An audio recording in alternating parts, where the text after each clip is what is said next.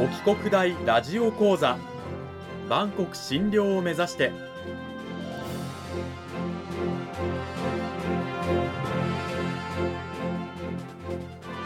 番組タイトルにある万国診療とは世界の架け橋を意味する言葉です。この番組はアジアの十字路に位置するここ沖縄にある沖縄国際大学で日々どのような研究や教育が行われているのかを発信していく番組です。案内人はラジオ沖縄アナウンサー小橋川響が務めます。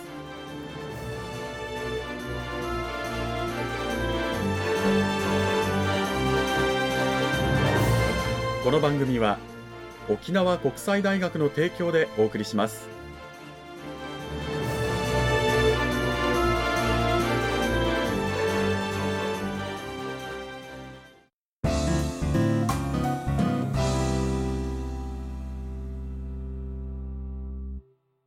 沖国大ラジオ講座今週からは2週にわたって沖縄国際大学総合文化学部英米言語文化学科の西原美希子先生を迎えてお送りします。西原先生今週からよろしくお願いします。よろしくお願いいたします。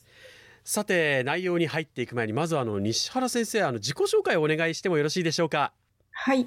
えー、私はあ西原美希子と申します。総合文化学部の英米言語文化学科で教員をしております。那覇市出身で、大学時代は東京であの過ごして、えー、それからあの帰国に就職しました。うん、専門分野としましては、えー、イギリス文学、えー、特にシェイクスピアを中心としたエリザベス朝演劇を専門にしています。うん、担当科目としては、えー、イギリス文学を中心とした文学系科目ですとか、 English grammar などの英文法の授業、または専門演習などのゼミを担当しております。なるほど。さあそんな西原先生をお迎えして今週から2週にわたって講義タイトルイギリス文学を通して学ぶことと題して進めていきたいと思います。さて、はい、この講義タイトルにもあるようにあの先生英米言語文化学科では、はい、あの講義の中でこうイギリス文学を使用したこう学びっていうのがあるんですか？はい英米言語文化学科では、あの、英語を実践的に学ぶための科目っていうのが、まあ、もちろん豊富に用意されてはいるんですけれども、うん、それだけではなく、あの、英語圏の文化を幅広く学ぶための科目というのも豊富に用意されています。で、その中に文学系の科目というのが含まれます。へえ、あ、そうなんですね。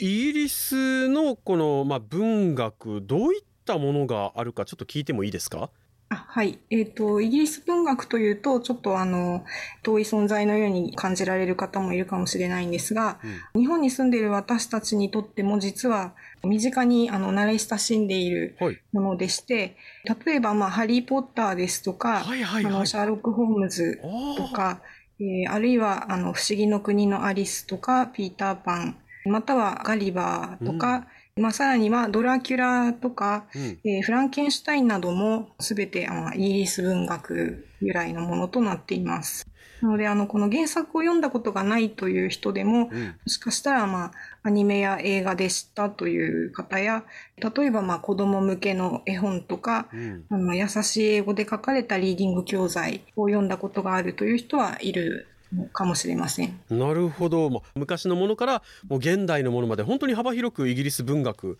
そういえば確かに我々知ってますね。西原先生そもそもなんですけれどもイギリス文学を通して、はい、あの学生はどういったことを学んでいるんでしょうか？はい。そうですね。まあ、英米言語文化学科を志望するあの学生さんっていうのは、あの、もともと英語っていう語学をあの学びたくてあの入ってこられる入学してくる学生さんも多いかと思うので、うん、英語っていう語学を学ぶ上でイギリス文学がまあどういうふうに役立つのかっていう視点からちょっとお話しさせていただきたいんですが、はい。まあ、まずは、あの、この英語の意味を広い文脈の中で理解できるという点が挙げられると思います。うん私の担当しているクラスでは、英語による文学作品、英語圏の作家が、あの、英語で書いた、例えば詩とか演劇とか小説を、あの、古い時代から順に紹介していくんですね。うんとは言っても、いきなりこの英語の原文を読むっていうのは、まあ、なかなか、まあ、ハードルが高いと思いますので、うん、翻訳を参考にしながら、有名な作品だったと、あの、日本の翻訳も、あの、非常に充実してますので、うん、そういった翻訳を参考にしながら、大事な場面とか、まあ、ハイライトシーンとか、うん、有名なところとかは、部分的に抜粋して、まあ、そこは原文で読むという、まあ、あの、各自で辞書を引きながら、うん、あの、原文に接するっていう方法をとっています。うん。こういうふうにして、こう、学んでいくことによって、まあ、どういうことを学生は理解できたり学んだりできるんでしょうか？あはい。そういうふうに、まあ、この英語の原文と翻訳、日本語の翻訳を、まあ、照らし合わせながらこう勉強すると、その元の英語を完全に訳すっていうことが難しいっていうことが分かってくるんですね。うん、でつまり、あの、まあ、当然のことかもしれないんですが、この英語と日本語の意味っていうのは、この1対1で対応しているわけではないわけです。うん、で、あの、どうしても日本語にこの訳しきれない部分っていうのが出てくるわけですね。うん、で、まあそういったことに気づくっていうことは、この英語の理解にとって非常に重要なことだと、まあ、私は考えています。で、あの、通常、まあ、高校生までこの英語の語学学習をする際には、はい、あの短い英文に接するっていうことがあの多いかと思うんですね。うん、まあ、あの、長文読解っていう方法もありますけれども、まあ、それにしてもやはりこう、限られた長さの英文をまあ繰り返し読んで、まあ、それでこう、鍛えていくっていう方法を取ることが多いかと思うんですが、うん、この文学作品の中に出てくる英文っていうのは、ある物語とかストーリーのこの全体の流れの中で出てくるわけですね。うん、えー、なので、まあ、例えば、あの、まあ、郵便局はどこですかのような、はい、こう、まあ、日常に必要な英文の場合は、文字通りの意味で、まあ、字義通りの意味で、あの、使われる表現なわけですけど、うん、まあ、文学作品で出てくる言葉っていうのは、まあ、字義通りの、文字通りの意味だけじゃなくて、この言外の意味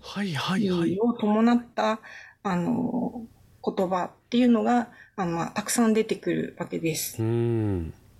なので、まあそういったその、えー、そのある言葉がどんな場面で誰に向かって、で、何を伝えたくて言うのかっていう、うん、こうもの、もろもろの要因がその一つの英文の中には、まあ込められてくるわけですね。で、そうなると、こう、まあ文学作品、詩とか小説とか、まあ、演劇で使われる英語に接することによって、うん、こう、まあ一つの英語表現の奥行きとか、その複雑な感情の動きを伴った言葉として、まあ、理解することができると思います。なるほど。やっぱりこう、日本とイギリスではまあ文化も違うわけですし、異文化理解みたいなものもね、追体験っていう意味でもできるっていうことにもつながるんじゃないかと思うんですけれども、そのあたりはどうなんでしょうか？うん、あ、その通りだと思います。はい。私たちが一生のうちに経験できるってことは限られているわけですけれども、うん、文学作品の中には、まあ、いろんな、普段こう、まあ、あまり、あの、接することが、まあ、ないような人たちが登場人物として登場してきて、うん、経験できないような世界を、こう、垣間見ることができるわけですね。うんでそういった意味では、あの、いろんなその人生を追体験できるということは言えるかと思います。うん。まあ、異文化の理解であったりとか、えいろんな人物の人生の追体験。まあ、その中でね、深く共感することもあれば、これはちょっと共感しにくいなっていうようなね、文化的な差異であったりとか、はい、その人の考え方の差異であったりっていうものにも、やっぱり学生は、まあ、直面するわけですよね。はい、そうですね。うん、まあ、その違いっていうか違和感っていうのも非常に大事だと思うんですね。うん、まあ、ただその違和感を、まあその違和感のままで終わらせるんじゃなくて、やっぱりこの物語の中では、あの、やはりあのフィクションの世界ならではなんですけれども、その心の声も表現されるわけですね。うん、あの、まあ、小説だと、あの、なんていうんですか、語り手がその時何々はこう思ったみたいに、うん、心の中の声も語ってくれたりとか、あるいはあの劇だと、あの独白って言って、まあ一人で舞台に登場して観客に向かって、こう私は今こう感じているんだっていうことをこう切々と伝えたりする、うん、そういうあの独白っていう手法が劇ではあるんですけど、うん、そういった形で要するにあの現実の社会では隠されているような心の声っていうのも文学、フィクションの世界では表現されるので、うん、私たち読者としてはこのそれを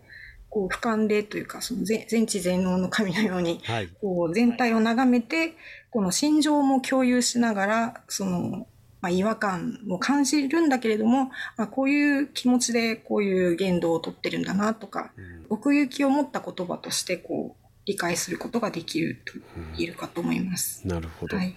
そしてやはりこうイギリス文学ってなるとイギリスの歴史とかにもすごく影響を受けてるね、まあ、根底にあるのはそれなので、はい、やっぱりこう宗教とかそういった部分日本人だと感覚的に理解しづらいっていうような部分とかもあったりするんじゃないかなと思うんですがこの辺りどうですか？あそうですね。まあ、キリスト教とギリシャ神話なんかは、この英語圏のその人々の精神的基盤になっているっていうふうにまあよく言われるんですけれども、まあ、文学作品にはこのギリシャ神話を元にした比喩表現とかも豊富に出てきますし、うん、キリスト教に関しても、この生活の中にこのキリスト教の文化がどういうふうにあの根ざしているかっていうのもこう物語のこう場面として描き出されてくるので、うん、そのなんていうんですか無理なくこう理解できるというかストーリーを楽しみながら、うん、ついでに勉強できるっていう利点はすごくあるかなと思います。あなるほど。